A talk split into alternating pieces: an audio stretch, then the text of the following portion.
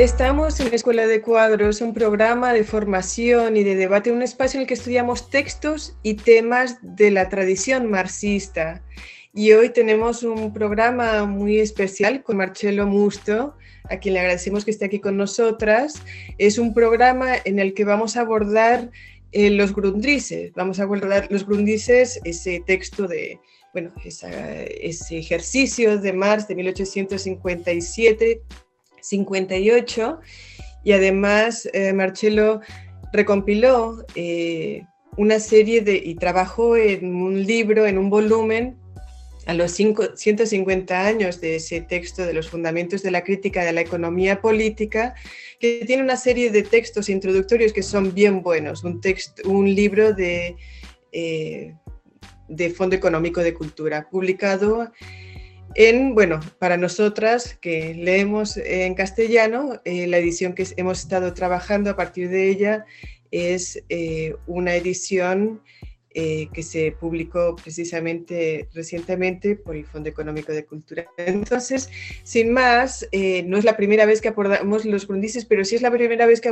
abordamos los grundises, digamos, como que ambiciosamente sobre todo el proyecto, pero son los grundises y por lo tanto este simplemente es un abreboca. Eh, también nos acompaña el programa de hoy eh, Carlos Gutiérrez y Chris Gilbert del equipo de Escuela de Cuadros, mi persona, Sira Pascual Marquina. Sin más, eh, voy a pedirte, Marcelo, un poquito que nos introduzcas primero a este volumen que tú trabajaste, que nos parece una herramienta muy útil para la lectura de los grundises, que no es un texto fácil, y luego también que nos hagas un acercamiento al momento eh, previo y al momento en el, que, en el que Marx está escribiendo los Grundrises, ¿no? Estábamos diciendo 1857, 58, en medio de una gran crisis financiera en Europa, que de una forma u otra es un detonante para que eh, Marx se ponga a escribir eh, los Grundrises. Entonces, Marcelo, muchas gracias por estar aquí de nuevo con nosotras y adelante. Eh, bueno, gracias por la presentación, gracias para invitarme otra vez. Em, estoy encantado de em, discutir eh, con ustedes lo que fue mi, mi segundo libro, un libro que, que publiqué en, en, inglés en 2008 y la edición en, uh, en, español, en castellano, salió en el 2018 eh, con el Fondo de Cultura Económica como, como indicado antes.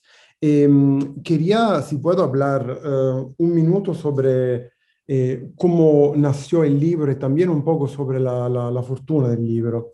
Eh, los Grundrisse ya habían sido un texto fundamental para mí cuando yo estudié mi doctorado. y quería trabajar el tema eh, de la alienación. Como todos los estudiantes eh, de Marx, se empieza siempre por este tema que que es muy eh, recorrido. Y, y, claro, al principio mm, uno tiene la idea de hacer todo, desde los manuscritos del 44 hasta el fetichismo, el capital, eh, pero una tesis de doctorado tiene que ser un poco más específica. Entonces yo me concentré en los estudios del, del así llamado joven Marx y dejé los Grundrisse para, para después. Y de verdad quería aprovechar eh, la, el centenario de los Grundrisse, que fueron escritos, como, como tú has dicho, Cira, Cira en el 1857-58. Empezamos con decir, seguramente vamos a volver sobre este tema después, que este es uno de los momentos más productivos de Marx. Después, si ustedes quieren, podemos hablar de cómo Marx fue capaz de escribir tanto y, y tan rico en, en pocos meses, en pocas semanas. Pero bueno, eh, interesante es contextualizar este trabajo que hice. No se trata de un libro de, de, de autoría mía, sino de una colectánea con, con más de, de, 30 autores.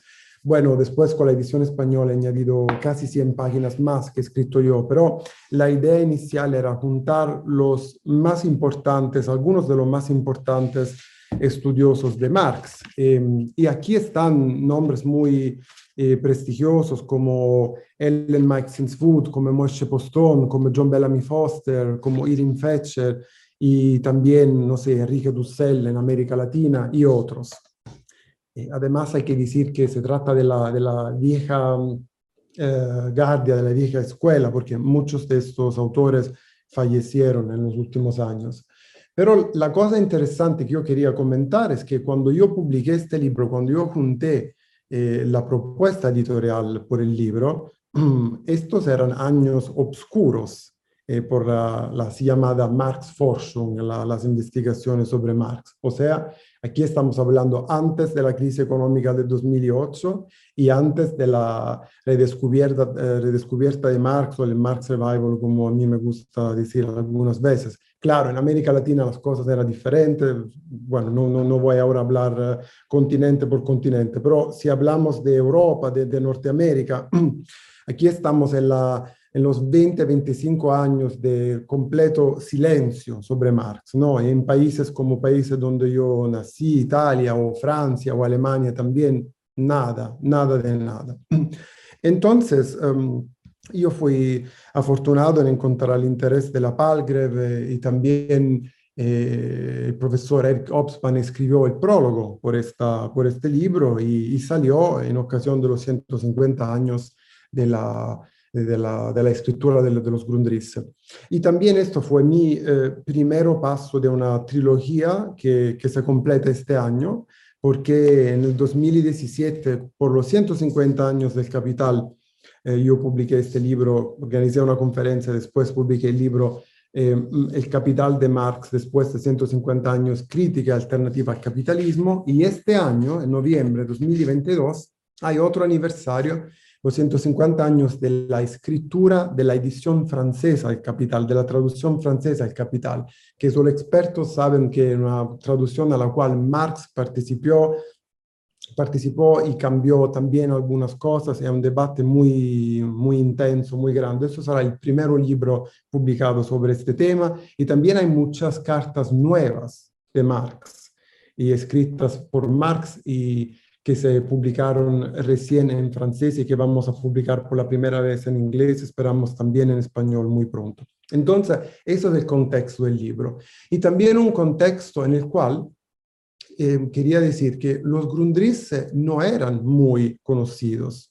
O sea, como pienso que hablaremos después, eh, la recepción de los Grundrisse empieza muy tarde. Los Grundrisse fueron publicados en el 39, 41, pero empiezan a circular, por ejemplo, en inglés, una edición de 73. Entonces, ¿cuáles son los textos que existían sobre los Grundrisse? Fundamentalmente eran dos, que habían tenido también una, una proyección internacional. El clásico, importantísimo texto de, de Rosdowski y el libro de, de, Tony Negri, eh, eh, Marx oltre Marx, más uh, Marx uh, allá de Marx, pienso que es la, la, la, traducción en español.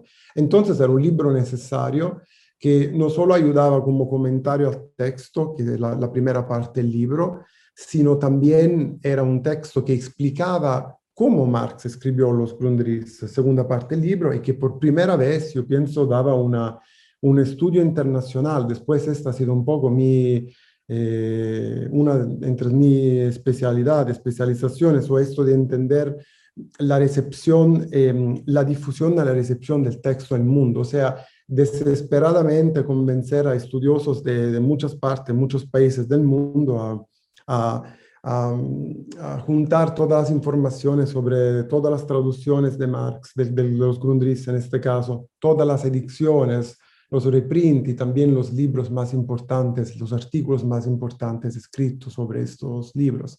Y este trabajo yo lo voy a terminar el próximo año 2023 cuando saldrá un libro de, de 400.000 palabras, de casi 900 páginas, por la Routledge, que es la, que estoy organizando con, con mi coeditor Babak Kamini, que es un libro que es la historia del capital. Y nosotros hemos de verdad eh, apuntado, buscado, eh, anotado todas las traducciones del Capital en el mundo, en más de 70 idiomas, las traducciones completas, y también todos los reprint, ediciones y todos los libros que fueron escritos. Yo pienso que eso será la primera historia de la recepción de Marx de verdad global, un proyecto al cual están participando muchísimos autores. Pero bueno, paro aquí porque pienso que hay una una, no sé, posibilidad de, escuchar vuestra opinión y después también volver a lo que Marx hizo antes de escribir los Grundrisse. Solo quería decir que este libro ha, tenido ha sido muy exitoso, o sea, ha sido un libro que ha tenido un, gran suceso en inglés y también ha sido traducido en, en Irán en un periodo muy oscuro cuando estaba Ahmadinejad en el 2011, también ha tenido una traducción muy importante en China, ha vendido 10.000 copias saliendo por la China Renmin University Press y después una edición en India y, bueno, italiano y la última fue la, la, traducción en español. Entonces yo pienso que ha sido un libro útil para, para ayudar a los lectores a leer un texto que de verdad Marx escribió solo para sí mismo, una, una sorta de, o sea, guía, como Marx decía, Selbstverständigung para, para, para entender eh, el mismo. Y bueno, esto fue la intención del, del libro. Quizás, eh, Marcelo yo entonces te planteo de nuevo que nos introduzcas y gracias por esa, ese acercamiento al texto, que efectivamente ha sido muy útil para nosotras eh, en cuanto a la lectura de los Grundrisses, ¿no? Entonces, planteaba yo al inicio que, y lo, reiterabas tú, Marx escribe estos, los Grundrisses entre el 57 y el 58, es un momento en el que eh, Europa ha entrado en una gran crisis financiera y él retoma de nuevo eh, la economía política. Eh, hasta entonces había estado produciendo más bien eh, textos de carácter filosófico. Entonces vemos allí que hay como un shift, un cambio o una retoma de los temas económicos con los grundrises. Digamos que eso nos acerca al momento de los grundrises, pero allí entonces querríamos que nos explicases un poco pues, ese contexto, ¿no? ¿Qué pasa antes de los grundrises? ¿Cuál es el desencadenante?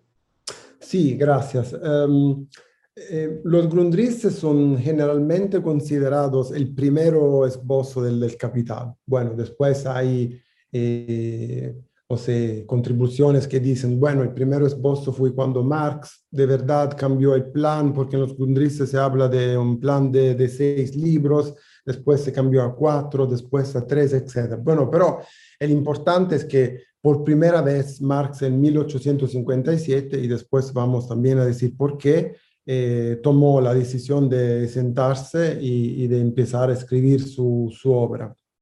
Pero claro, eh, eh, la historia de la crítica de la economía política de Marx empieza, empieza mucho antes.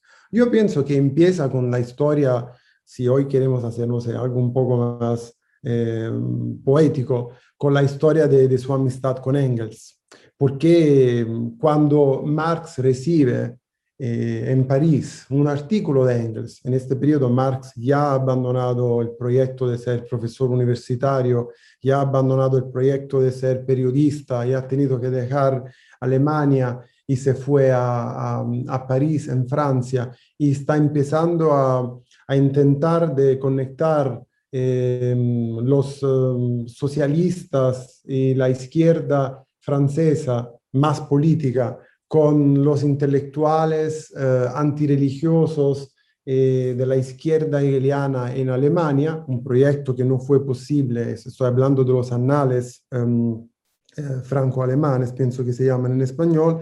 Bueno, en este momento Marx recibe un artículo de Engels y Engels que ya, em, porque había viajado a Inglaterra, y porque, porque gracias al padre, que era un capitalista que tenía una fábrica en Manchester, había visto el, el capitalismo en Inglaterra, bueno, Marx entiende de la, de la centralidad de esta nueva disciplina. Y aquí tenemos un periodo que, claro, con pausas, porque, por ejemplo, en 1848-49 ha sido un periodo donde Marx ha, parado su, sus estudios de, em, o sea, de economía política para dedicarse a la actividad política al tiempo de la Revolución del 48 o también en el periodo 45-46. Marx y Engels aún están en la lucha, en la pelea con la izquierda hegeliana y con autores como Bauer, eh, Stirner, Feuerbach o también cuando escriben la, la Sagrada Familia. Bueno, pero desde el 43 Marx empieza este trabajo que antes, a los antes de empezar los Gundris son, son casi 15 años de, de, economía política. Y en el libro hay una, un cuadro cronológico donde se explica bien eh, todos los, los, cuadernos, todos los estudios que Marx hizo, porque bueno, la primera cosa fue el periodo 43-45, cuando Marx en París juntó los primeros nueve cuadernos de extracto y esto constituye los primeros estudios de Marx sobre economía política, o sea, Marx que por primera vez lee los clásicos, Smith, Ricardo, los lees en, en traducción francesa, eh, no en inglesa. Y esto también es la base del, del trabajo para, para, escribir los manuscritos económico-filosóficos del 44. Pero este trabajo continuó después. Marx ha escrito muchísimos trabajos cuando fue en Bruselas en el 45. Viajó a Manchester con Engels en este año y aprendió muchas cosas y escribió estas cosas en los cuadernos. Y bueno, eh, hay un periodo que es el periodo, yo pienso, más desconocido de la vida de Marx, junto con el periodo que hemos em, debatido en ocasión de nuestra última conversación, o sea, los últimos años de Marx, el otro periodo son los años 50, sobre todo las primeras partes de los años 50, cuando Marx era completamente aislado de cualquier, eh, no sé, organización política y también estaba en contacto con, con poquísimas personas. Bueno, en este periodo Marx escribió entre el 50 y 53 24 cuadernos de extracto, se llaman los cuadernos de Londres para los especialistas, donde se concentró en más estudios de economía, historia y teoría de la crisis, dinero, la relectura de algunos clásicos, esta vez en inglés, condición de la clase obrera, tecnología, muy, muy lleno de, de, estudio y de aprendizaje. Y Marx también escribió, ahora no, no, no voy en detalles, pero manuscritos que han sido muy importantes por, por el desarrollo de, de, sus ideas. Entonces, podemos decir que Marx ya tiene más de una década de trabajo preparatorio y además podemos mirar cómo Marx es, es joven y cuando eres joven a veces también es un poco arrogante, o sea, Marx muchas veces empieza a comunicar a Engels la posibilidad de terminar este trabajo y de poderlo hacer, de poderlo hacer muy rápidamente. Lo tengo, aquí estoy pronto. Bueno, es el comienzo de, de la pesadilla de que acompañará a Engels hasta el último día de, su vida, hasta 1895, porque Marx no fue capaz de completar el libro segundo y tercero del Capital y Engels lo, los editó. Pero ya aquí, ya en los años 40 y 50, ya Marx firma contratos con editores como el editor Lesk en el 45 que le va a prometer su libro en, pocos meses. Claro, no se trata de la, obra increíble que es El Capital publicado en 1867, pero es, um, es una idea de, de, de, de, criticar algunos elementos de, los economistas clásicos. Y bueno, todo esto sigue, sigue, sigue, porque Marx siempre entiende que hay que estudiar más hasta que en 1857 hay un evento fundamental por la historia del capitalismo y que Marx y Engels también piensan, erróneamente piensan, que tendrá un impacto político, que es la primera crisis financiera mundial. Y bueno, Marx dice, ahora tengo que sentarme y escribir mi obra que será fundamental para la revolución de la clase obrera. Y por esto se van a escribir los Grundrisse. Marcelo, eh, aprovecha esa última parte que mencionas, ¿no? Esa, como esa relación que hay entre las, eh, la premura de Marx de sentarse a escribir y a consolidar realmente este, una obra escrita y las crisis, ¿no? Porque a, lo largo de todo, digamos, ya desde finales de los 40, Marx permanentemente como que predecía una crisis tras otra, cuando la crisis no se manifestaba o no se manifestaba eh, de la forma absoluta que, que, que pensaba. Y en esos años 50 que tú dices, bueno, ahí se, se sienta a, a reformular y a reestudiar todos los cuadernos, que, todos los cuadernos de notas y empieza, empieza a hacer el gran estudio de, economía política que tú mencionas. Ahora, a mí me surge una, una pregunta, o dos, dos eh, que tienen que ver con, con los Grundrisse, eh, como, como elemento de estudio de, marxismo, o de historia del marxismo, que es que, bueno, tú dices que los Grundrisse de una u otra forma no, habían, no habían sido abordados a partir de su riqueza, porque uno ve el libro que, que tú formulaste con todos esos expertos y hay muchas, eh, muchos estudios en diversas aristas sobre el que resulta curioso que no se hayan hecho antes, no se hayan formulado antes. ¿no? Dice, bueno, que desde, desde que Osrundrice, a través de esa odisea por publicar, que también existió de cómo se publicaba en Osrundrice, pues no se hizo un estudio quizás sistemático profundo de todo lo que estaba ahí. La pregunta sería ¿por qué? ¿No?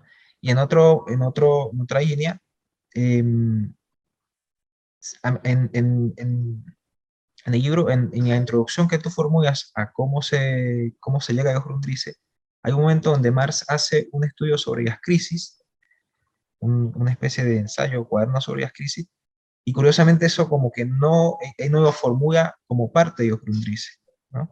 aunque creo que en otras ediciones lo incluyen. ¿Por qué eso? ¿Por qué Marx, eh, tomando en cuenta que le daba tanta importancia a las crisis de cara al movimiento obrero y a la consolidación de la teoría revolucionaria, ¿por qué no, está, por qué no incluyó eso en los Grundrisse? Observaciones y preguntas fundamentales para para mm, ayudar los, los lectores o los que nos están escuchando a entender em, cuestiones que, que, muchas veces no, no, no se conocen. Primero punto, a mí me gusta mucho mirar Marx como dirigente político en, esta, en este momento del post 1848-49 y cómo Marx es diferente desde mm, la mayoría, o yo diría la casi totalidad, de los dirigentes políticos que terminan todos o casi todos para, para exiliarse en Londres y que se juntan en estas asociaciones democráticas o de, no sé, entender por qué eh, la revolución eh, fue derrotada. Y la explicación que dan en los documentos que se pueden leer es que, no sé, algunos piensan que mm, eran eh, fallas de carácter político, o sea, habíamos tenido que organizar mejor la toma del poder, había tenido que ser una cosa diferente en el asalto al, Palacio del Poder, etc.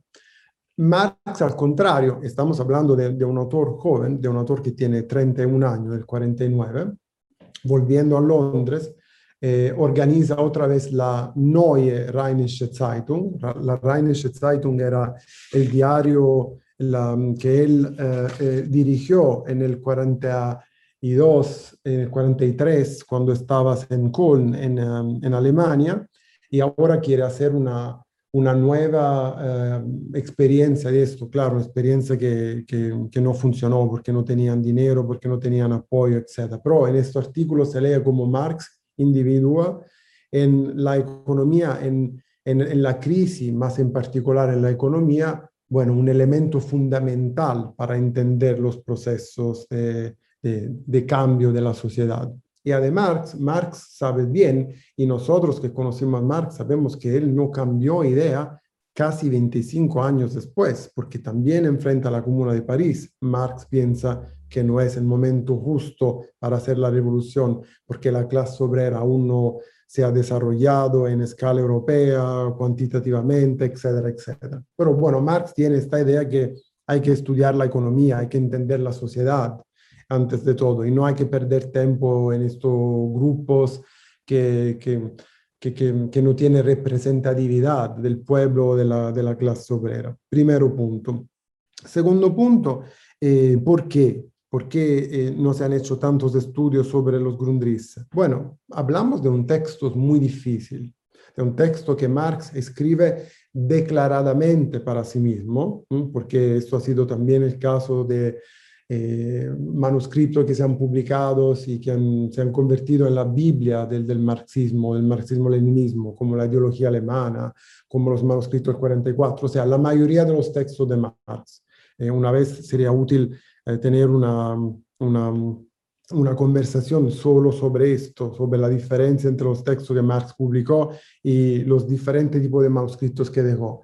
En este caso, él está escribiendo para, para él mismo, para entender cuestiones, para preparar la, primera escritura, por eso se habla de verdad como del, primero, del primer esposo. Y, también Marx tiene una forma de escribir en este texto que al mismo tiempo difícil, compleja, pero muy, muy fascinante. O sea, como si Marx no puede parar la excitación que tiene en este momento. Cuando Marx escribe los Grundrisse tiene 39, 40 años y él escribió ocho cuadernos. Eh, los Grundrisse son ocho cuadernos de, de notas eh, que son, no sé, 600 páginas, ahora depende de las, de las diferentes ediciones, traducciones, etcétera, llenísimo de cosas, con, eh, no sé, con muchas um, ideas nuevas y Marx habla, como se, se discute también en mi libro, el concepto del valor, de la alienación, eh, hay el descubrimiento de la categoría de plusvalor, se habla de estas formas que preceden a la producción capitalista, que es un texto que ha tenido una fortuna, como la introducción del 57, independiente de los Grundrisse, se habla también un poco de cuestiones ecológicas y se habla sobre todo muchísimo para mí de individuo, de libertad, de emancipación, de sociedad emancipada. Para mí ese es un texto fundamental para entender cómo marxismo significa libertad. Solo que Marx lo hace en una forma que es muy difícil porque él está criticando el capitalismo y como que completa este discurso, completa este párrafo también a veces anticipando visionariamente cosas de la, de la sociedad comunista, como por ejemplo estas páginas sobre los maquinarios que han sido tan importantes por el operaísmo italiano, por un tipo de, de marxismo.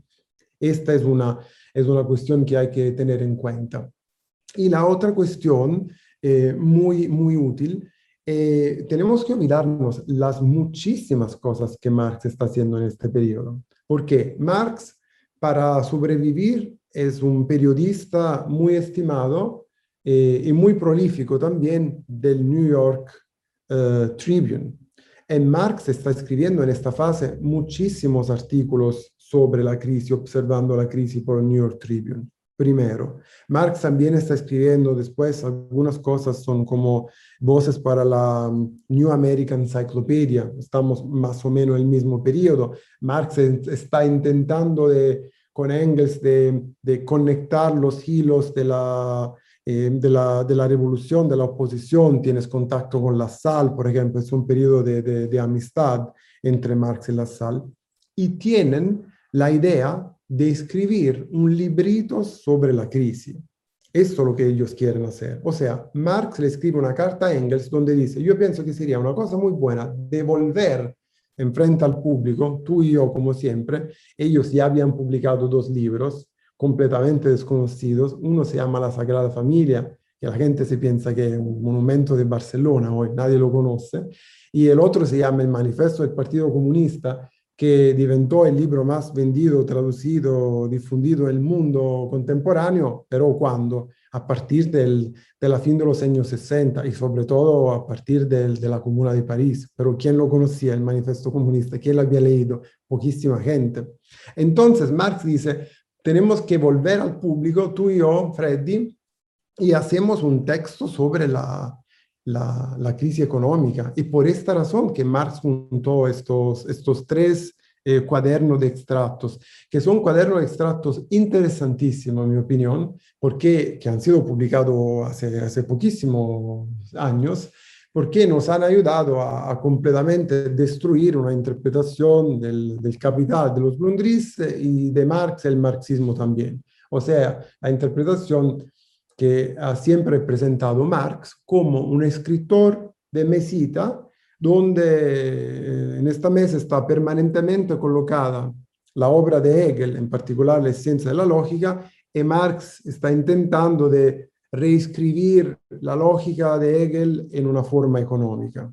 Esta es la interpretación de, de, Reichel, de, de Bauhaus, eh, que ha tenido muy importancia en, en Alemania. Estos textos muestran algo completamente diferente, o sea, muestra que Marx se está concentrando en, en, en la, la, crisis contemporánea del capitalismo y que lo está haciendo en escala mundial. Marx sigue la, la bolsa de Buenos Aires, la bolsa de, de, de, de, en Egipto, y junta todas estas informaciones porque quiere escribir un libro pequeño que sea una, no sé, una introducción a la crisis, como algo que, que muchos autores quieren hacer hoy. Este trabajo es un trabajo diferente a la crítica de la economía política, porque la crítica de la economía política por Marx tiene que ser un texto donde se explica el capitalismo en sus dinámicas, con sus leyes de fondo, etc. Donde, claro, estarán algunos, eh, algunas páginas, algunos capítulos sobre, sobre la crisis en el plan inicial, pero una cosa es el texto de, de, no sé, debate inmediato y más político y otra es la, la crítica de la economía política que él empieza a escribir ahora y que le tomará 10 años, 10 años de, de trabajo durísimos, terrible para, para terminar el primer volumen en 1867. Hay varios elementos, varios fragmentos o partes de los congresos que han tenido vida propia. bueno, entre ellos la introducción que Kautsky, se, Kautsky lo publicó en, uh, en, dos, en 1903. Y también eso es donde quiero enfocarme, lo que publicó Hobsbawm, las formas que precedieran la producción capitalista. Mm. Y creo, con, con, todos los textos de Marx, quizás se puede decir que cada década, cada generación tiene su propia lectura. Y supongo que es igual con los grandes, aunque obviamente estamos hablando de menos, puesto que se publicó por completo, por ejemplo, en inglés, hace 50 años, bueno, medio siglo de interpretaciones. Pero eh, volviendo al tema de Hobsbawm y las formas que precedieron la, la producción capitalista, en su momento se tomó el texto como una forma de abordar la transición entre feudalismo y capitalismo, la transición hacia el capitalismo. Pero mi pregunta, y eso tiene mucho que ver con nuestros intereses en Venezuela, hago la pregunta si se puede usar las referencias a las formas comunales no solo como algo en el pasado, sino como un posible resorte a la construcción del capitalismo. Así se puede construir una lectura de los Grundrises que mira las formas comunales como una posibilidad de avanzar hacia el socialismo. Ahora sabemos que Marx uh, abordó esta perspectiva un poco al final, el último Marx, cuando escribió la carta a Veres y a otros prefacios y um, uh, otros pequeños escritos y fragmentos. Pero esa es mi pregunta. Si tú crees que se puede hacer una lectura comunal de los Grundrises o abordar los Grundrises como un texto que abre paso al socialismo por vía de, construcciones comunales. Sí, el texto, eh, bueno, esta observación es muy, muy interesante. Yo diría para empezar, para mm, también hacer algunas observaciones un poco menos pesadas, un poco más divertidas, si ustedes me, me permiten, que estos son textos que eh, los estudiosos de Marx tienes que, que abordar. O sea, cuando tú quieres eh, estudiar Marx, tú sabes que antes o temprano tiene que pasar algunos meses de tu vida a estudiar la introducción en 1857. Hay que hacerlo. Y, y también el texto de, de, de, las formas que preceden la producción capitalista, que eh, me parece que Hobsbawm publicó en 1956. Como, como tú has dicho, ha tenido una vida autónoma y también no sé, son textos que han tal vez permitido después los Grundrisse, ¿no? ah, estos eran parte de esto, este texto, ¿no? Eran eh, extractos que tenían tantas ideas, tanta riqueza, que bueno, hay que, que, volver al texto, hay que publicarlo. Tal vez algunos editores no, no habían imaginado que, que estos Grundrisse, del, desde el nombre eran difíciles los Grundrisse, ¿no? Porque tenía que ser llamados en inglés. Eh, que podían vender tanto y ser difundidos tantos. Pero estamos con la, con la pregunta que me parece interesantísima. Yo pienso que este texto de Marx es un texto que nos ayuda ya desde los años 50, también con una parte de la introducción del 57, porque la introducción del 57 también tiene una parte sobre la, eh, la desigualdad entre la, la relación, eh, la, la, desigual relación entre la producción material e intelectual, eh, son textos que nos ayudan a, a, mirar en una forma crítica el prefacio del 1859, que es eh, tal vez uno de los textos más em, rígidos de Marx, ¿no? donde Marx dice hay que pasar por estas formas de producción, el modo asiático, la esclavitud, la, el feudalismo, el capitalismo, el socialismo. Es uno de los textos siempre utilizados contra, contra Marx para mostrar, no sé, su filosofía de la historia, su hegelismo, que nunca fue vencido, etc. Entonces, ya aquí tenemos un texto que eh, es mucho más crítico, sobre todo si, el texto se lee bien, como me parece que lo hace Ellen Maxine Food en, en, el libro que yo que yo coordiné. Y entonces yo pienso que sí, mi respuesta claramente, Chris lo sabe porque ya hemos debatido sobre esto, pienso que no es un texto relacionado solo con el pasado, sino que es un texto muy útil por, eh, por pensar posibles desarrollos del futuro. Hay que decir dos cosas. Yo pienso desde lo que he leído de Marx en sus notas, apuntos, y que Marx ha hecho dos veces en su vida eh, un estudio muy intenso de, la, de, historia.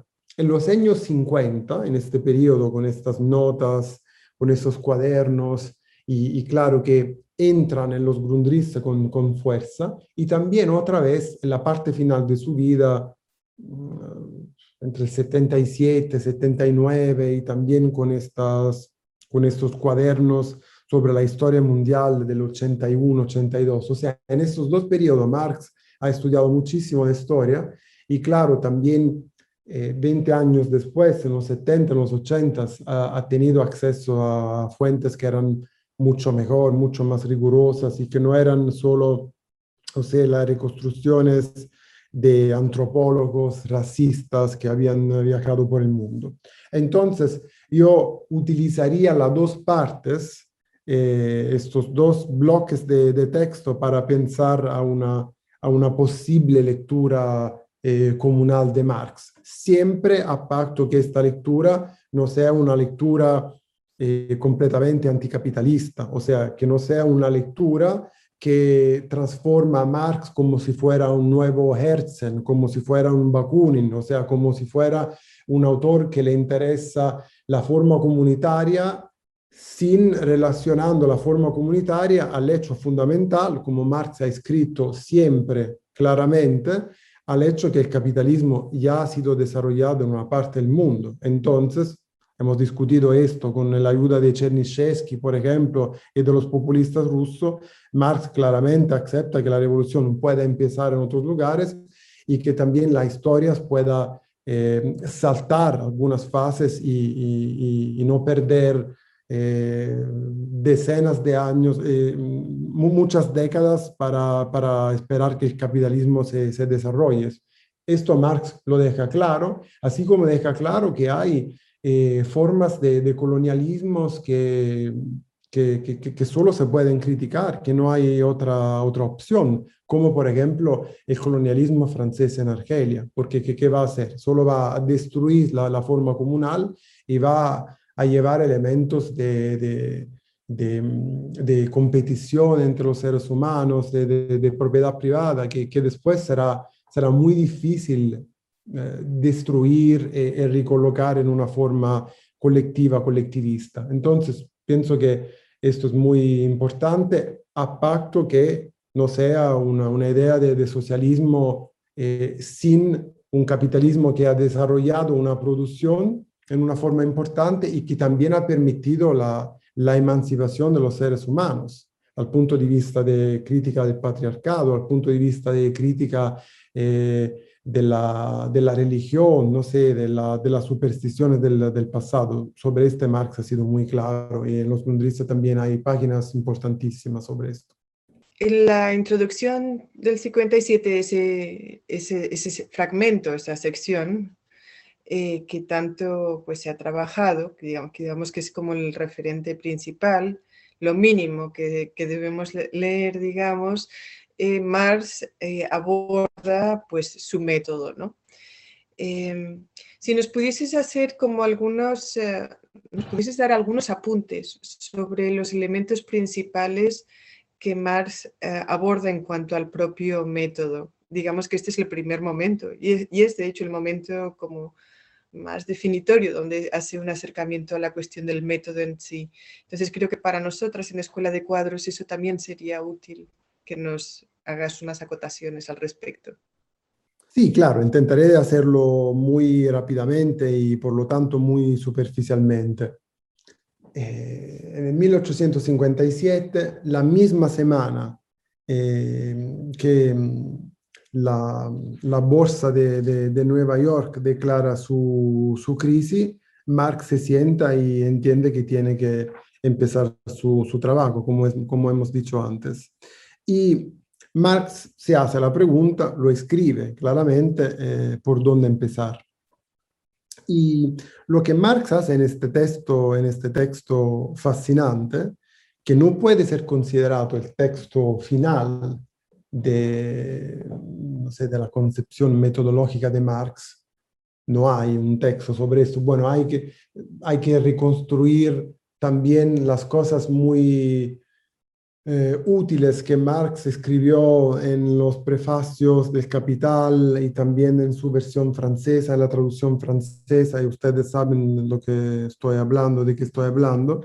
Pero bueno, en este texto Marx se sienta y dice qué tengo que, que hacer. Yo pienso que hay elementos de, de continuidad con, uh, con las primeras páginas de la crisis de economía, de la crítica de la economía política de Marx. Estoy hablando de los manuscritos del 44, porque Marx se concentra mucho en un tema que no es solo un tema epistemológico, sino también político, o sea, eh, demostrar que el capitalismo no es un modo de producción natural, un modo de producción histórico. Eso es fundamental en Marx y, y se encuentra mucho en este texto del 1857, que Marx escribió muy, muy rápidamente, ¿eh? hablamos de, de pocos días.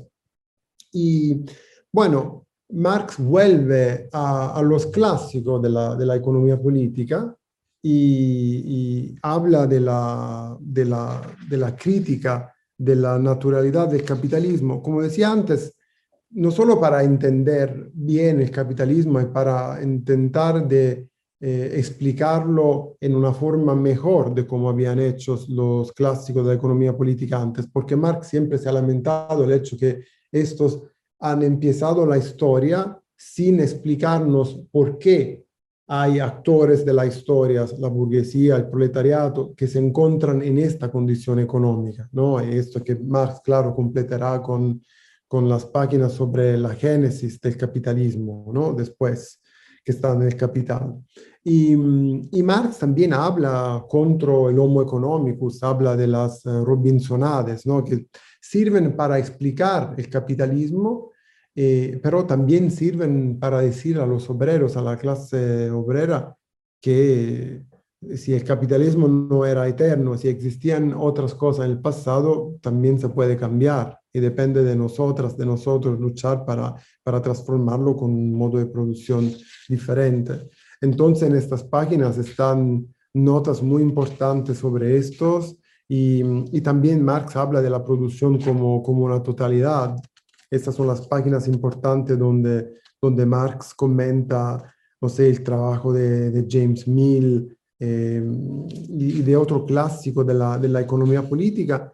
Y Marx da en estas páginas y en otros, y ahora me estoy eh, acordando del, del, texto de los Grundrisse, eh, una crítica muy fuerte a, un, a, otro socialismo, que es un socialismo muy fuerte al tiempo, el socialismo de, de Pierre-Joseph Proudhon, que es un socialismo que se concentra en la crítica de la redistribución, que es un socialismo que habla, eh, no sé, de, una, de un banco central que, que, que, pueda dar préstitos a los trabajadores, que es un socialismo que después, en una forma diferente, muy de Estado, eh, fue desarrollado por la SAL también, ¿no?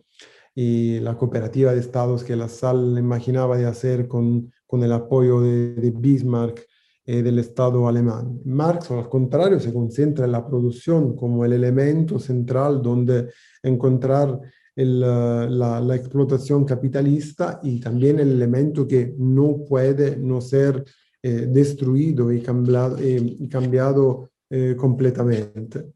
Y, y, el último elemento que quería um, añadir, la última cosa que quería añadir este, um, son estas dos páginas finales del texto que también son muy conocidas, donde Marx habla de, no sé, voy a hacer una, una cita si puedo, es posible Aquiles con pólvora y plomo, es posible la Ilíada, um, la Ilíada junto con la imprenta, no llegan necesariamente a su fin la canción y la saga y la musa con la barra del impresor y por consiguiente no se desavanzan las condiciones necesarias para la poesía épica.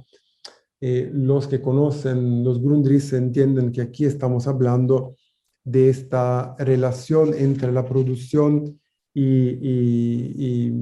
y, las ideas y las ideologías, eh, la literatura, eh, las artes, que son cosas que el marxismo, el marxismo-leninismo ha siempre eh, considerado de forma muy esquemática.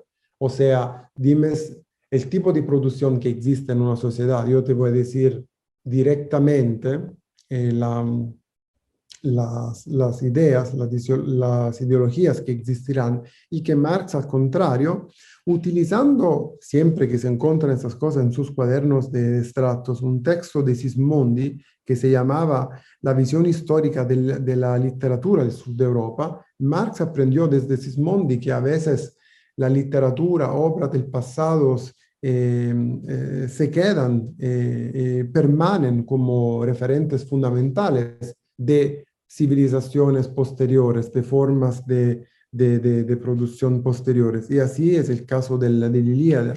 Entonces, em, el texto de la, de la, de la crítica, de la contribución a la crítica de la economía política que he citado antes, en 1859, yo pienso que cuando Marx escribe el modo de, la, de producción de la vida material condiciona el proceso general de la vida social, política e intelectual, muchas veces esto se ha traducido como determina y no como condiciona. Es un tema al cual ha escrito también Maximilien Rubel hablando de la tradición francesa. Y esto determina, daba una, una relación Em, demasiado esquemática, demasiado determinista de la relación entre, entre, entre vida intelectual y, producción.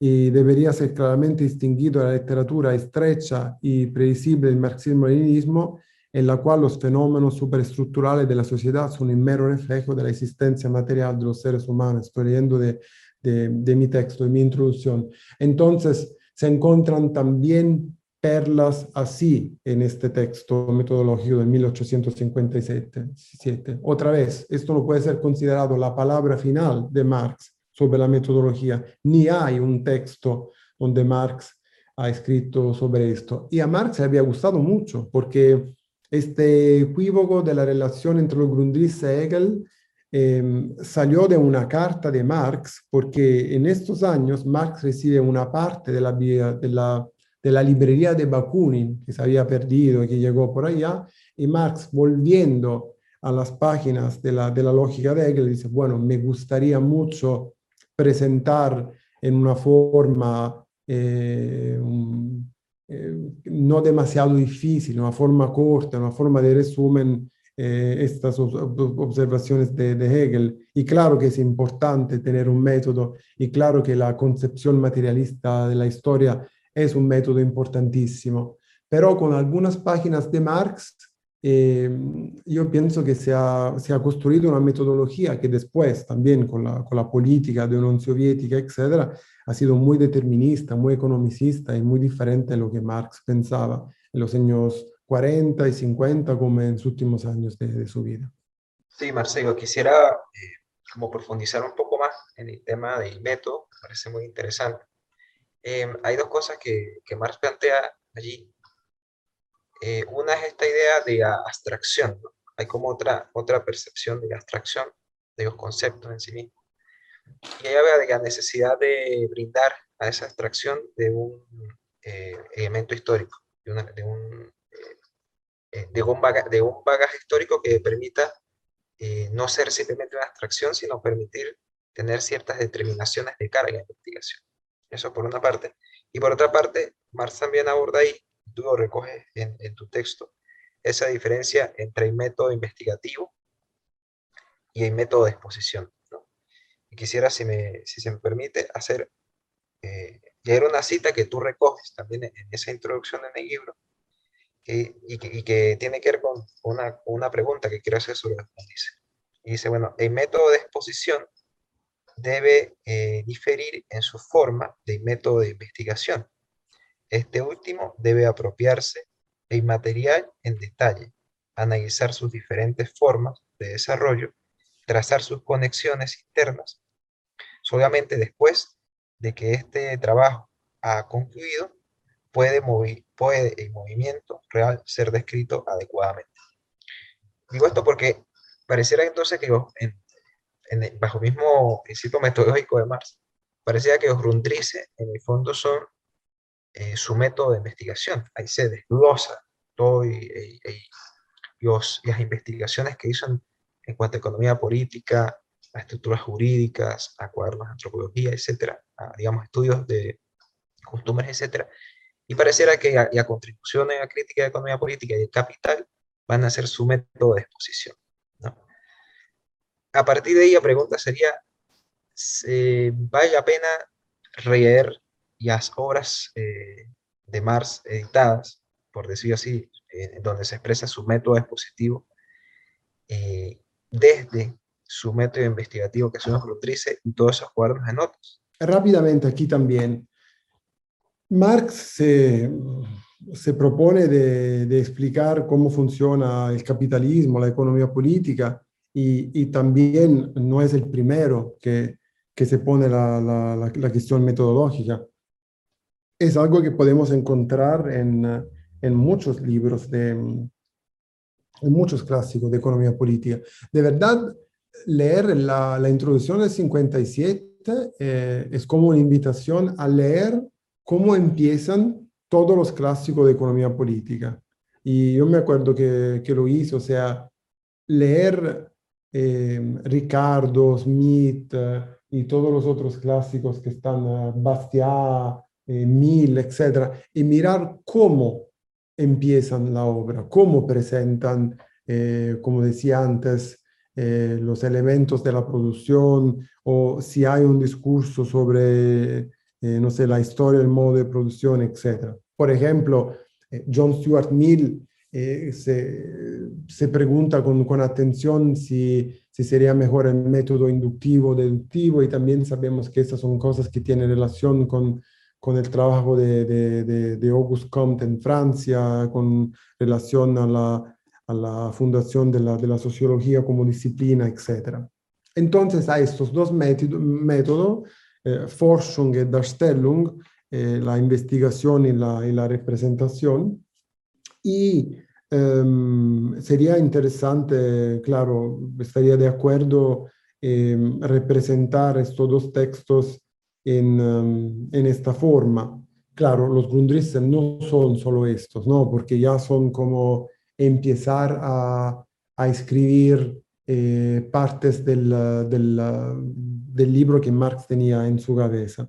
Y también nosotros sabemos que Marx tiene una, una, una obsesión, yo diría, expositiva, no solo metodológica, expositiva, que yo pienso puedo resumir bien en una, en una frase que está en una carta muy importante que Marx escribió a Engels, donde le dice que él no quiere publicar el Capital si el Capital no estaba listo en sus tres volúmenes. Y afortunadamente Engels lo convenció de no hacer esto. Pero Marx, ¿qué dice? Marx escribe, mi obra es un todo artístico y yo no puedo publicar el primer volumen sino, sino completado también el segundo, el tercero también. ¿no?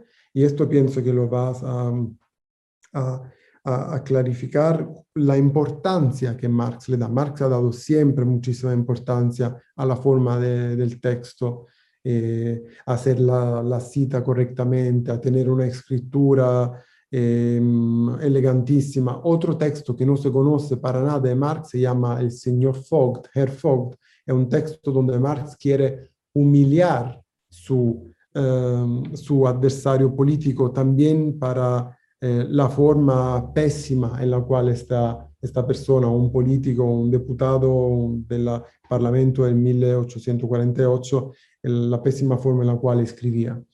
Entonces, eh, leer los textos de Marx, bueno, yo no pienso que, eh, no sé, la, la, miseria de la filosofía o el manifiesto comunista escrito en el 47, en el 48, tienen más valor. Son, son, son textos históricos eh, como, como Marx y Engels han dicho, tienen más valor de, de, los Grundrisse, ¿no? Porque en los Grundrisse Marx de verdad está desarrollando mucho más su polémica con Proudhon. Y si ustedes me preguntan mi opinión, yo le digo que la polémica entre Marx y Proudhon se puede entender correctamente solo si se leen los documentos políticos de la Primera Internacional, porque solamente en la arena política se puede mirar la, la, diferencia y las distinciones entre estas dos opciones de, de, socialismo y la importancia que tenía por Marx entrar en Francia, competir con Proudhon y al final él esperaba de tener un, no sé, una hegemonía del movimiento obrero más uh, combativo y revolucionario de Europa. Entonces, leer estos libros a través del, de la forschung, de la investigación de los Grundrisses, sí sería útil, pero también nosotros sabemos que Marx no ha completado esta forschung con los Grundrisse y que Marx no nos ha dejado, no sé, una clave definitiva de la concepción materialista de la historia en el 57-58, más sigue haciendo esto y lo hace también en libro donde él piensa que ya tiene un nivel eh, más adelantado de, de Darstellung, de, de, exposición. Como decía antes, en esos prefacios, en estas notas, en estas pequeñas introducciones o postfacción a, a, la segunda edición del Capital, a la traducción francesa, donde Marx habla de, de cosas metodológicas muy interesantes. Y también hay un autor, um, hay economistas uh, eh, japoneses que han, que han publicado volúmenes eh, sobre el método de Marx y Engels, bueno, Marx y Engels como siempre, y, y, son volúmenes de, de, de, 500 páginas donde también hay muchas, a veces demasiadas, porque se va a extender un poco demasiado, pero Marx y Engels discuten muchos en, en las letras eh, que, que, se intercambian o en manuscritos eh, siguientes. Por ejemplo, hay notas sobre, sobre el texto, la, la crítica de, de, Wagner, de Adolf Wagner, que Marx escribe al final de, de su vida, donde hay cosas útiles sobre la Forschung, ¿no? Y, y, y, pienso que esta es una cosa permanente que no termina en el 57 con, con la introducción. Quiero mencionar el tema del valor, pero probablemente no hay tiempo para tratarlo. Obviamente el valor es el centro de la crítica de la economía política y Marx va refinando su concepto de valor. Entiendo que en, los, um, en la crítica de la economía política de 59 todavía no distinguía claramente entre valor y valor de cambio. Entonces, obviamente aquí tampoco tendríamos esa distinción. Y no, y un poco antes de escribir uh, el, el, primer tomo del Capital, encontró el trabajo de Bailey y refinó aún más su concepto de valor. Pero posiblemente tienes que solo dar unas orientaciones y también me gustaría mencionar y que, um, o abrir un poco el tema de la recepción en castellano o uh, la las traducciones al castellano. Se da el caso que hay muchos, no menos que cinco. La primera traducción en, en, salió en Cuba y luego lo que más nos conocemos es Pedro Escarón o Pedro Escarón Arico. Y uh, luego hay uno de Wenceslaus Strauss. Que, y no sé si tienes algún comentario sobre el valor filológico, la calidad de las diferentes traducciones. Claro, sé que no es tu idioma, tampoco es el mío, entonces quizás, uh, pero quizás tienes una idea de, de algo sobre la recepción y la traducción en castellano. Bueno, una pregunta difícil porque se juntan dos cosas y ha sido muy hábil para poner dos cosas juntos. Eh, y yo seré eh, muy superficial en, en las dos uh, eh, en, en, contestar a las dos cosas, si no voy a tomar demasiado tiempo y veo que, que, que no tenemos mucho más. Eh, con respecto al valor, yo pienso que el texto de Marx es interesante, los Grundrisse son interesantes porque hay esta eh, primera vez en la cual Marx desarrolla eh, la relación entre dinero y capital, ¿no? Es una parte muy importante del, del texto y se habla de la producción de riqueza y la, las relaciones de, de, de dominación y, y bueno, eh, la determinación del valor y su periodización histórica. Hay mucho sobre esto, competencia, el concepto de valor. Eh, en el comentario que, que, que, hemos publicado hay un, un capítulo de Joachim eh, Bischoff y Christoph Lieber, que son dos estudiosos que están eh, cerca del proyecto de la, de la casa editorial VSA en Alemania, que me parece, que me parece útil. Y bueno, em, no es nada de definitivo, pero eh, es como Marx empieza eh, este grande viaje en la crítica de la, de la economía política. Siente que, que, es necesario empezarlo por, por allá. Em, con respecto a las, a las traducciones, bueno, antes de todo, yo quería volver sobre el tema de, de cuándo salen estos libros porque si puedo dar una, una rápida reconstrucción, eh, bueno, El Capital ha sido publicado en, en, muchos idiomas, ha sido, bueno, hemos calculado, he calculado, después de haber hecho esta investigación, que, que fue traducido en 22 eh, idiomas, estoy hablando de traducciones completas, ¿eh? de un libro muy grande, y 32 diferentes traducciones, o sea, idiomas donde hay más que una traducción y el español y castellano es un récord. Y también los Grundrisse fueron imprimidos, yo he calculado, en medio millones de, de copias. Y, y, Marx yo pienso que se habría sorprendido muchísimo de esto, porque era un texto, como he dicho antes, que había escrito solo para él. Yo pienso que Marx se había sorprendido mucho más de el hecho que textos como los manuscritos del 44 y la ideología alemana y otros han sido leídos y, comentados más del capital. Se había enojado también un poco, yo pienso.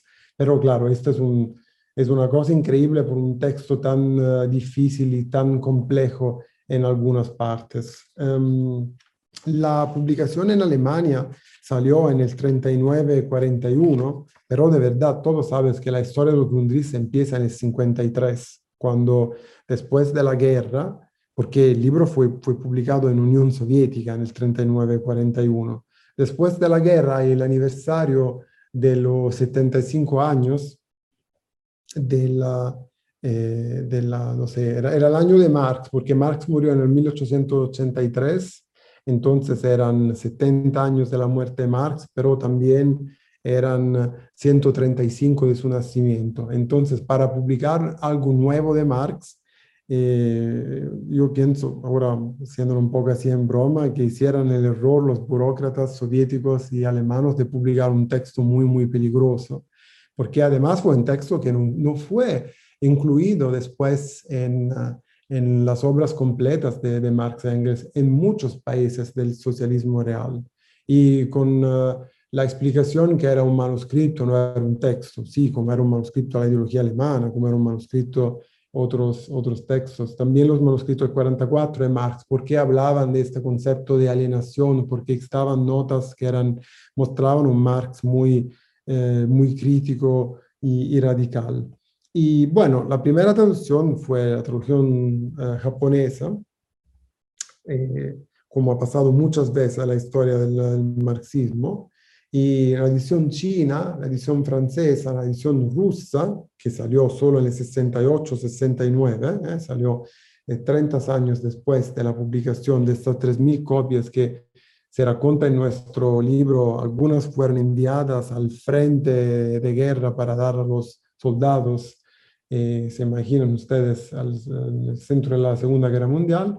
Y bueno, después de la traducción italiana, el 68-70, Em, fue la, la, primera traducción eh, española. En Cuba, como, como, como ha dicho Chris, antes de la traducción inglesa, que fue una traducción importante, eh, llegó después de la traducción en Checoslovaquia, en Hungría, en Rumanía, fue importante porque eh, su traductor habló de un Marx desconocido, ¿no? En la traducción que salió con la, con la Penguin Publishing House y, y bueno, abrió nuevamente el debate sobre sobre partes de la, de, la, de la, producción intelectual de Marx que no se conocían y también fue muy útil para entender cómo, no sé, la famosa polémica empezada por uh, Louis Althusser en Francia, la polémica que dice que, que, que, el joven Marx no era marxista y, y que solo tenía que leer el Capital, o otros que decían que el Marx joven era el mejor Marx y que la alienación no, no existía después del 44. Leer este texto fue fundamental. Yo digo que esto fue el último texto de Marx de verdad fundamental que nos ha ayudado a entender una parte que, que faltaba de Marx. La, otra excepción podría ser los estudios de antropología que fueron publicados por Lawrence Creder en los años, en los años 70. Y bueno, después muchas otras traducciones. Em, la traducción española hay, hay también, em, leo aquí, ahora me estoy acordando, eh, una traducción en Argentina, ¿no? que, fue, que fue muy importante y que claro, lo que, lo que se usa mucho. Y después muchas más fueron, tres más fueron uh, traducidas, no sé, como en un triángulo entre, entre España, Argentina y México, porque se juntaban muchas cosas. Se juntaba también que España estaba en, en dictadura y también que estaba una, una, pregunta muy importante, un interés muy importante por, por Marx en, en países como, como México, como, como Argentina. Entonces, um, me parece interesantísimo mirar cómo es una historia también que se repitió con el Capital, ¿no? Porque también en el Capital eh, pasó esto. El texto eh, publicado en, en, Buenos Aires, en Argentina, eh, bueno, es esto famoso del de siglo XXI que, que, se utiliza mucho. la primera publicación de Cuba, publicada en Habana con Ciencias Sociales, es un, un texto histórico, ¿no? Pero no es un texto que eh, que se utiliza. Y bueno, y después hay una, una edición en Madrid por Alberto Corazón, casi desconocida. También una traducción uh, por crítica, eh, Barcelona, Buenos Aires, Ciudad de México. Y la otra famosa, esta de, de Fondo de Cultura, que salió después, en el 85. Entonces, las, las más utilizadas y las más, um, o que tienen una, una evaluación positiva son la del siglo XXI y la de, em, del Fondo de Cultura. La quinta y última traducción no abreviada de los Grundrisse eh, fue hecha por, por Wenceslao Roses, ¿no? Eh, y esta edición fue imprimida en 3.000 copias, ha circulado mucho y, y se utiliza. También está del, del, del, siglo XXI.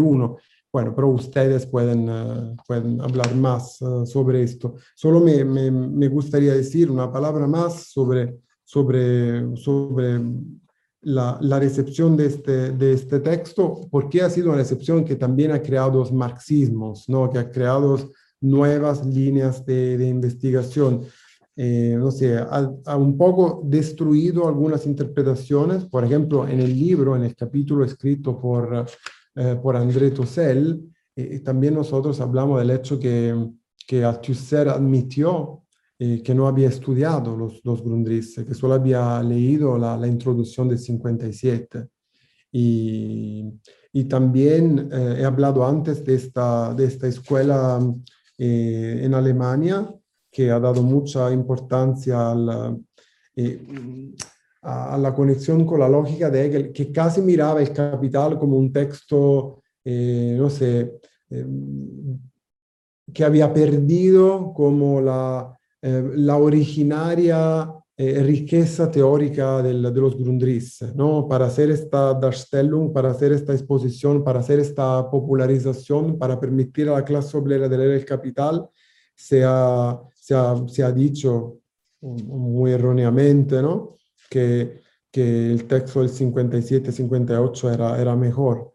Y esto lo han hecho otros también, también lo ha hecho la, la, la tradición opera, operaísta italiana, que para mí ha cometido, ha cometido un error, el error de dejar en las manos de Unión Soviética el primer volumen del Capital, ¿no? Es decir, bueno, esto es dogmático, esto es esquemático, etc. Y mm, el Marx de los Grundrisse, el verdadero Marx, donde habla de comunismo, de libertad, etc. Bueno, eh, y, y, como decía antes, Martin Nicolaus ha hablado del en unknown Marx, el Marx desconocido solo para comentar que la publicación de este libro ha, generado una, una, una, nueva ola de, de, riquísima de interpretaciones de, de, Marx en el mundo, en muchos países. Y bueno, claro, en América Latina en, en castellano también. Marcelo, muchísimas gracias. Hemos eh, llegado al, al, final del programa y hemos recorrido, hemos recorrido mucho, pero por supuesto este programa es una abrebocas, una abrebocas tanto para los grundrises como para este compendio de textos que nos ayudan a leer los Grundrises. Entonces, bueno, eh, yo quería, no quería cerrar el programa sin leer esa cita que es como la cita obligatoria ¿no? de, los fundices que dice que lo concreto es concreto porque es la síntesis de múltiples determinaciones. Eh, por cierto, el último programa que grabamos de Escuela de Cuadros antes de este eh, se llama eh, Hegel para marxistas y nos ayuda un poquito a hacer una lectura de esa, de esa cita. Recuerden también los compañeros y compañeras que nos están viendo que este ya es el segundo programa que, que, grabamos con Marcelo. El primero fue sobre los últimos años de Marx y esperamos seguir grabando. Precisamente tú mencionabas la posibilidad de trabajar el capital y también hacer un debate sobre los textos publicados y no publicados de Marx, que sería bien útil para, para nosotras como bueno, pues como gente que estudia el marxismo con un compromiso en cuanto a la transformación eh, de nuestras sociedades, de nuestras sociedades injustas. Eh, gracias Marcelo, también nos ha estado acompañando Carlos y bueno, desde el equipo de Escuela de Cuadros, Chris Gilbert y mi personal, les convocamos a leer, a, estudiar y a, intentar transformar. Eh, les convocamos también a seguirnos en nuestro Twitter, Escuela Piso Cuadros, ese es nuestro handle y nos encontraremos en un próximo espacio de formación y de debate pronto. Gracias.